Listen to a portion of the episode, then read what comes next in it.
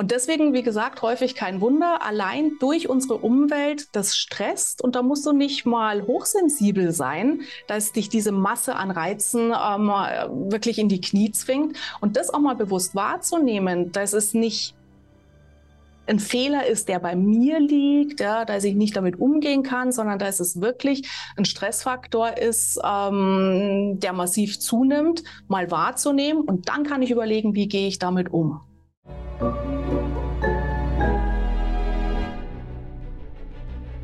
Willkommen bei dem Podcast von Die Köpfe der Genies. Mein Name ist Maxim Mankewitsch und in diesem Podcast lassen wir die größten Genies aus dem Grabau verstehen und präsentieren dir das spannende Erfolgswissen der Neuzeit. Liebe Freunde, wir leben in faszinierenden Zeiten. In den letzten drei, vier Jahren gab es Covid, was sehr, sehr viele Menschen global veränderte. In den letzten 15, 16, 17 Monaten gab es die Ukraine-Krise, die ebenfalls sehr viel Unruhe nach Europa brachte und nicht nur direkte Nachbarn von Russland, in dem Fall Polen, sondern auch weitere Länder in Europa in Alarm hielt. Und nach wie vor ist es nicht gelöst und wir schauen uns, wie sich die ganze Geschichte langfristig auch auswirkt. Wir haben einen neuen Umbruch von KI, Digitalisierung. Alles schreit permanent nach deiner Aufmerksamkeit.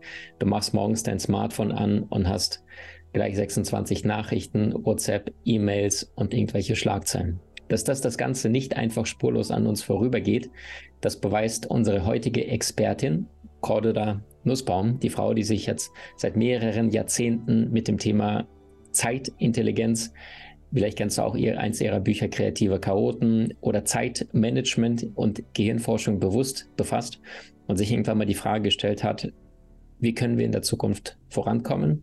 Größer, schneller, weiter? Oder müssen wir vielleicht bewusst entgegensteuern? Und genau dazu hat sie ein sensationell tolles neues Buch geschrieben, was jetzt diese Woche erscheint. Das heißt Kopf voll, Hirn leer. Ich freue mich riesig, dass sie da ist, um jetzt schon aus der Praxis für die Praxis mit dir zu plaudern. Herzlich willkommen, Cordula Nussbaum. Vielen, vielen Dank, Maxim, für die Einladung. Ich freue mich total, bei euch zu sein heute Abend. Oder Liebe heute Cordula. den ganzen Tag oder wann du uns halt hörst. Super schön. Du hast ja so viele wahnsinnig inspirierende Dinge in deinem Leben geschafft, gemeistert. Ähm, wenn du jetzt mal die zwölfjährige Cordula wärst und du würdest auf die heutige erfolgreiche Frau blicken, die so viel gerissen hat. Du hast ja selbst einen sehr erfolgreichen äh, Podcast. Du bist äh, Mensch, der in deinen Online-Kursen mittlerweile über tausenden Menschen schauen. Du hast faszinierende Hobbys von Tauchen, äh, Reisen, Segeln. Ähm, und gleichzeitig aber auch sehr, sehr erfolgreiche äh, Meisterschaften in deinem Beruf absolviert. Ja, also es gibt ja kaum Dinge, die du nicht geschafft hast. Der Spiegel bezeichnet dich als Deutschlands führende Expertin äh, zum Thema Zeitmanagement. Was würde die Zwölfjährige über die heutige Cordula denken und sagen?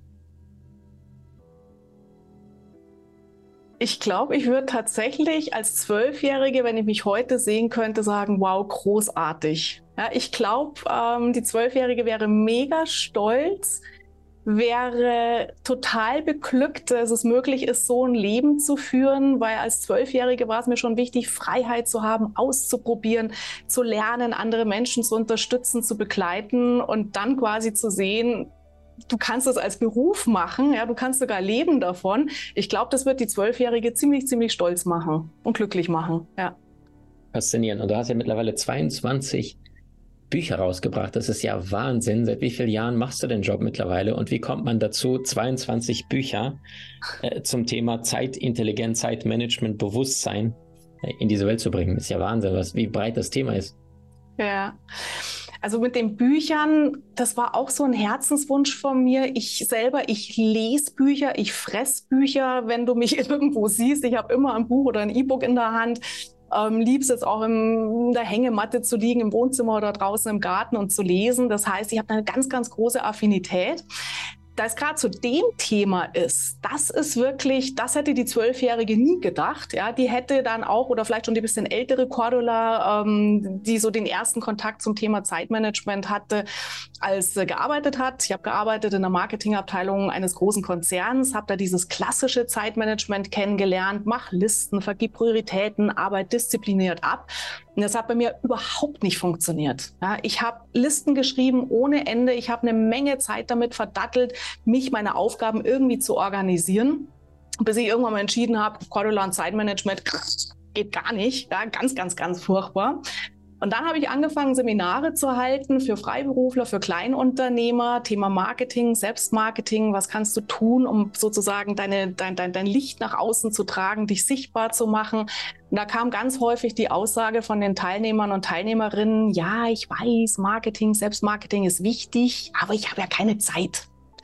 So, und das war so der Punkt, wo ich äh, gemerkt habe, ich will den Menschen weiterhelfen. Allerdings das, was ich über Zeitmanagement wahrgenommen habe, so wie ich es gelernt habe, vergiss es. Ja, ich kann es nicht weitergeben, auch immer einen ordentlichen Schreibtisch zu haben und, und, und. Was bei mir nicht funktioniert, gebe ich nicht weiter. Und das war so der Punkt, wo ich mal angefangen habe zu graben, warum funktioniert dieses klassische Zeitmanagement bei einigen Menschen super genial. Bei mir Hopf und Malz verloren. Und ich bin tief eingestiegen in das Thema Psychologie des Erfolges, ähm, Talente, Präferenzen und habe dann einen Ansatz entwickelt, der halt weggeht, wie Mann, Frau sich organisiert, hin zu individuellen Wegen. Und das war dann so, sagen wir mal, die Geburtsstunde auch, ähm, wo dann das Thema für Verlage spannend war. Und da bin ich auch sehr, sehr dankbar, einem meiner ersten Verlage, die den Mut hatten, ein Buch rauszubringen, was da hieß Zeitmanagement für kreative Chaoten. Und das war dann sozusagen die Geburtsstunde auch von der Autorentätigkeit. Und das ist auch das, was mich wahnsinnig glücklich macht, mich in ein Thema reinzugraben, zu gucken, wo, wo brennt es momentan, wie kann ich den Menschen helfen, dann darüber zu publizieren, dann auch wieder Vorträge zu halten, Seminare zu halten. Aber das ist einfach, das ist, macht Spaß. Wahnsinn. Also es ist eine bewegende Karriere, die du, und das feiere ich ganz besonders, äh, äh, in unserem Markt gibt es viel zu wenig starke Frauen. Du bist eine dieser sehr erfolgreichen, starken Frauen. Äh, und umso willkommener bist du hier, weil du auch gleichzeitig vielen Frauen den Spiegel vor die Nase hältst. Hey, man kann auch, und du bist jetzt weit von einem höheren Alter in diesem Leben entfernt, äh, auch in relativ jungen Jahren, ja, für diejenigen, die bei YouTube dich gerne anschauen wollen würden, äh, 22 Bücher rauszubringen und die Menschen da tausendfach bewusst raus äh, zu begleiten auf ihrem Weg zum Thema Zeitmanagement. Wenn wir mal in dein Büchlein reinschauen, Kopf mhm. voll, Hirn leer, dann ist ja die Hauptüberschrift, wir leben in faszinierenden Zeiten, wo sehr, sehr viele Informationen auf uns einprasseln. Ich glaube, statistisch gesehen müssen wir täglich 20.000 Entscheidungen treffen. Ne? Ich glaube, 7.000 Werbebotschaften jeden Tag. Da macht es was mit dir. Mhm. Wie kam es zu dem Buch und was sind so die wichtigsten Erkenntnisse, die wir diesbezüglich vielleicht so als, als Gesamtüberblick gewinnen können? Ja, wie kam es zu dem Buch? Also das Thema Umgang mit Zeit und Aufgaben auf eine Art und Weise, die zu jedem von uns passt. Also auch hier wieder wegzugehen, wie Mann, Frau es macht, hin zu individuellen Wegen ähm, hat mich sehr schnell über die Jahre, was heißt sehr schnell, über die Jahre im Prinzip draufgebracht, immer tiefer zu kramen. Ja, ich habe Psychologie studiert, Wirtschaftspsychologie, da habe ich schon viel gelernt und habe aber gemerkt, immer noch, es sind noch nicht die, die, die, die, die, die letztendlich guten Antworten dabei. Also irgendwo sage mal, du kennst es auch, wenn wir klagen, ähm, ich habe zwei Kinder, habe Familie, ich habe den Job, das irgendwie alles unter einen Hut zu bringen. Ja, und dann hörst du vielleicht immer den super guten Tipp, ja, Maxim äh, und Cordula, wenn ihr halt äh, mehr Zeit für die Familie haben wollt oder Zeit für euren Sport haben wollt, dann musst halt auch mal irgendwo Nein sagen dann sage ich ja, in der Theorie her schön. Ja, der Kopf, der Verstand weiß ganz genau, ich sollte mal öfters Nein sagen, ich sollte nicht ständig so hilfsbereit sein, aber ich verhalte mich halt total anders.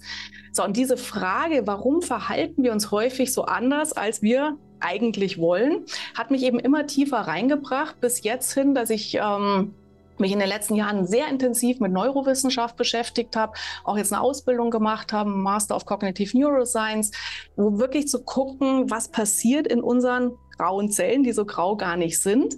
Und da ist zum Beispiel auch, was du gerade gesagt hast, dieses Thema Reizüberflutung. Ja, wir leben heute in einer extrem lauten, schnellen, bunten, positiv ausgedrückt, ähm, Welt, wo permanent Impulse auf uns einprasseln. Und ihr kennt vielleicht dieses Phänomen, dass du den ganzen Tag irgendwie draußen warst, unter Leuten warst, beschäftigt warst, im Büro, auf der Arbeit gestört wurdest. Hier wollte mal jemand was von dir da, dann kommst du heim, Kinder und, und, und. Und du bist total platt, hast eigentlich das Gefühl, du hast gar nicht wirklich was gemacht, aber allein dadurch, dass diese Reize permanent auf uns einprallen, über unsere Sinneskanäle reinkommen, müssen sozusagen unsere Gatekeeper, ich habe ähm, in dem Buch ein, ein, Bild entworfen, der Brain AG, ja, wie so ein Unternehmen, und da sitzen dann erstmal die Gatekeeper und gucken, was darf überhaupt rein. So, und allein, dass diese Gatekeeper schon mal arbeiten können, im Hirn schon mal vorzufiltern, welche Reize lasse ich rein und welche blocke ich total ab, das kostet Energie. Ja, und deswegen, wie gesagt, häufig kein Wunder, allein durch unsere Umwelt, das stresst und da musst du nicht mal hochsensibel sein, dass dich diese Masse an Reizen ähm, wirklich in die Knie zwingt. Und das auch mal bewusst wahrzunehmen, dass es nicht ein Fehler ist, der bei mir liegt, ja, dass ich nicht damit umgehen kann, sondern dass es wirklich ein Stressfaktor ist, ähm, der massiv zunimmt, mal wahrzunehmen und dann kann ich überlegen, wie gehe ich damit um. Mhm. Sehr, sehr wertvoll. Und in deinem Buch geht es auch darum, was im Gehirn konkret passiert. Also Stichwort äh, Dopamin. Vielleicht magst du uns mal mhm. erzählen, äh, warum sind wir so leicht getriggert und warum profitiert Facebook und die ganzen anderen Marketingkonzerne so massiv von dem, weil sie wissen, wie wir ticken? Ja, ja ich sage mal, die Schleife, wo Dopamin ins Spiel kommt, ähm, Thema Reizüberflutung, könnte man ja jetzt sagen, ja, dann lass halt mal dein Gerät aus. Ja, häng halt mal nicht am Handy, geh halt mal abends nicht weg. Das heißt, so diese Küchenpsychologie, die ihr vielleicht auch kennt, wenn du Bekannten, Freunden, Kollegen ähm, erzählst, dass du gerade echt schlapp bist, das hilft uns nicht weiter. Warum? Weil in dem Moment, wo Reize auf dich eintreffen, und dein Gehirn, dein ganzes Ich sozusagen sagt, ui, spannend, ah, neu, interessant.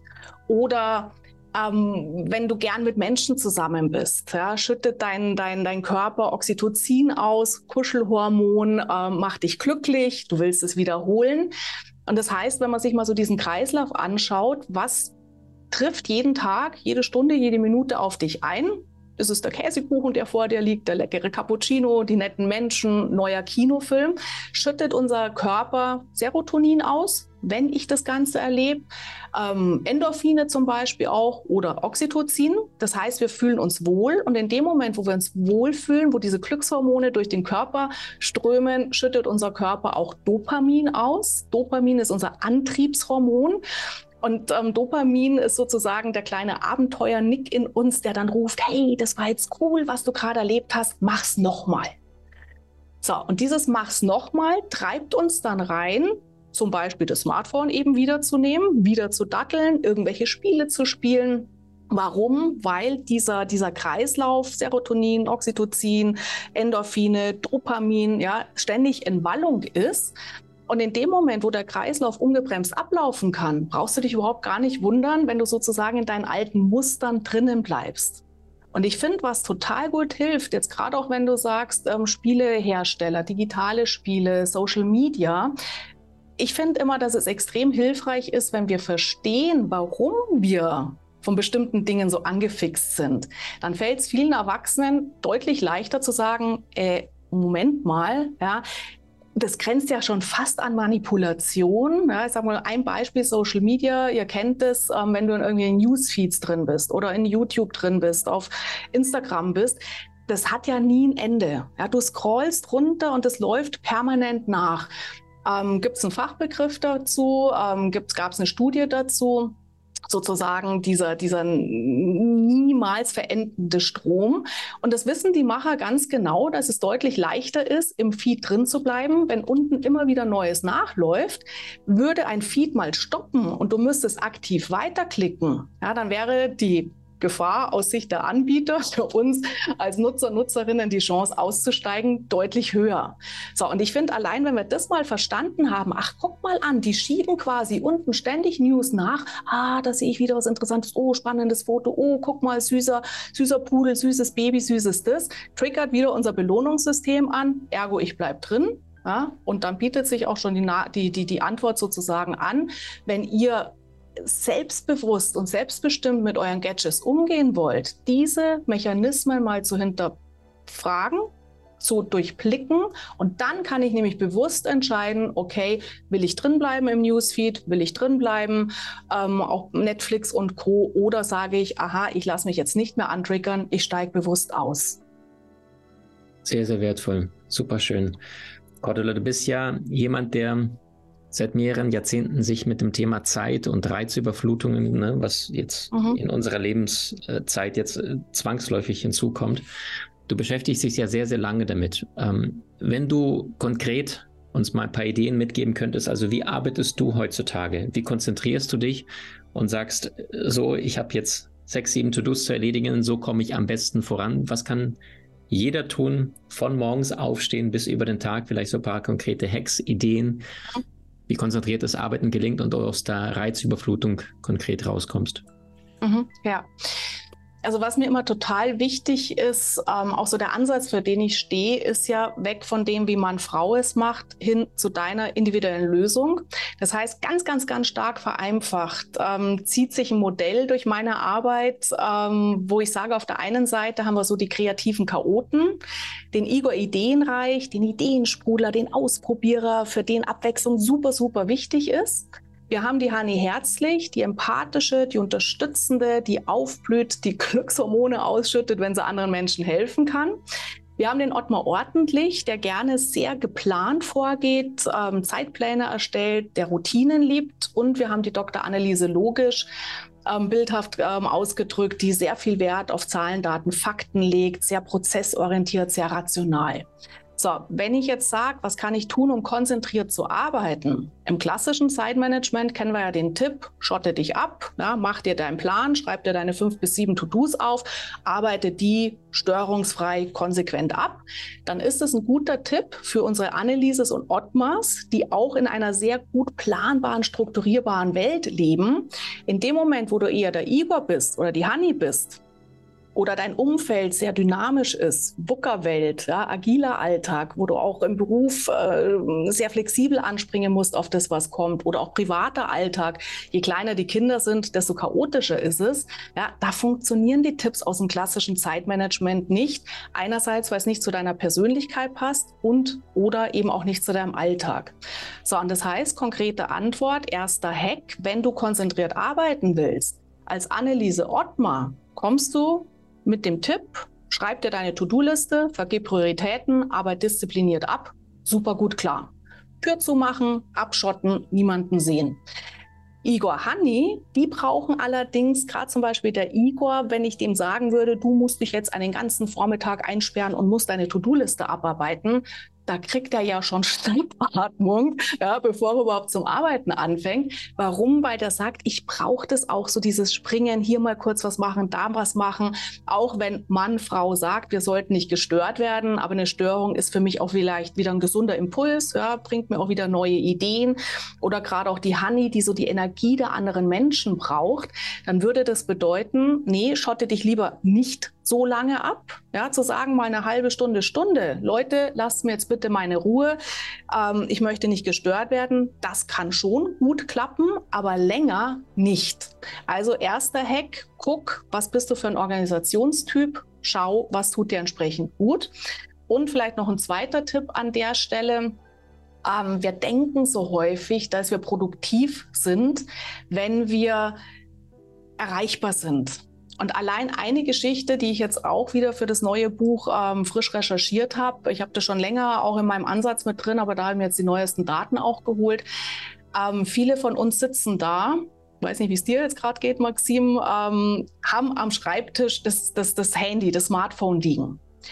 Und es gibt eine wunderbare Studie, da haben die festgestellt, allein dadurch, dass das Smartphone vor mir liegt, bin ich weniger produktiv, weniger konzentriert versus in der Studie eine Probandengruppe, die das Handy draußen vor der Tür lassen sollten.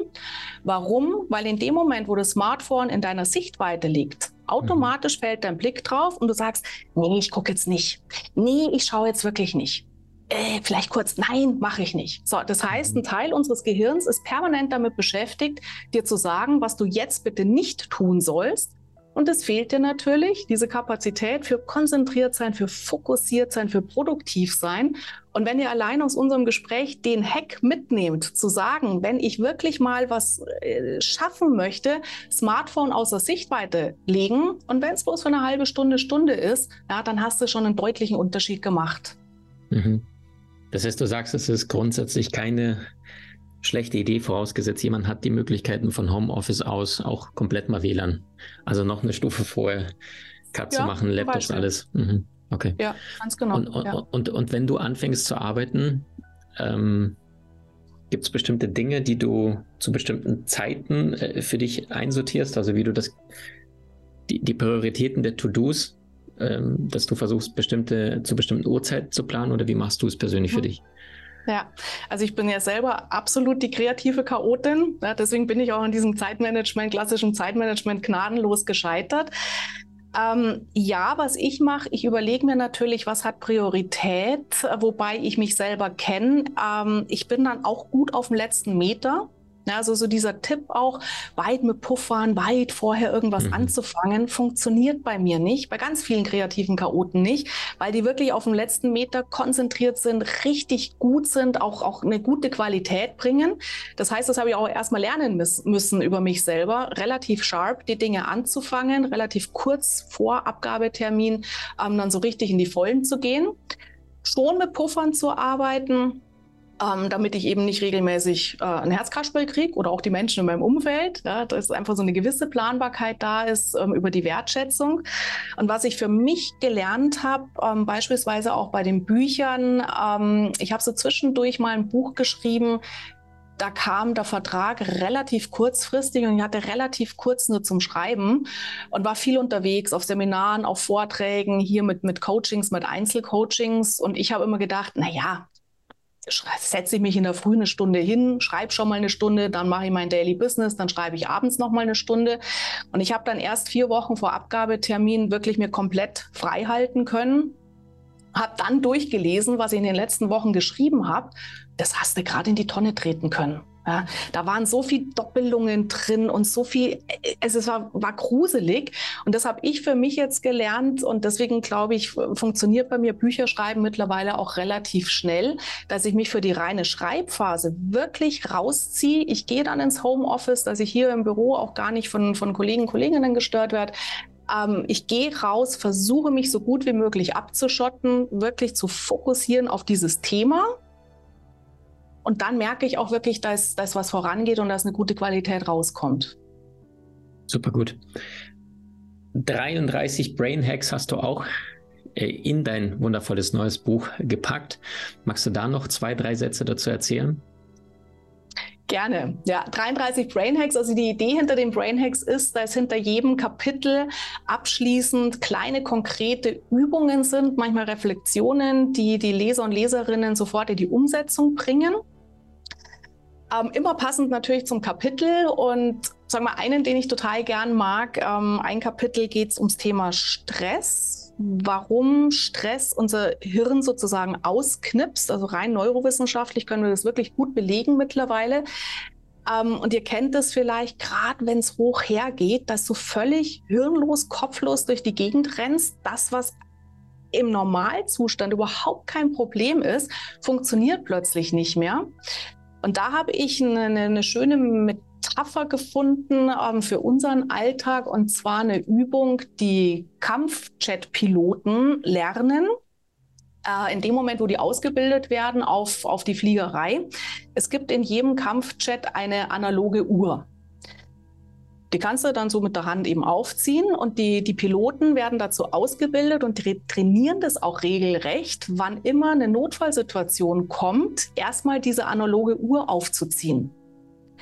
Warum? Also klar, sagen wir jetzt Notfall, Notfall, Flieger stürzt ab, dann mache ich das natürlich nicht mehr, dann laufen die Routinen ab. Aber so, die sagen, es ist jetzt noch nicht lebensbedrohlich, ähm, aber Vorsicht, dass du nicht irgendwie eine Übersprungshandlung machst, ziehen die diese analoge Uhr auf.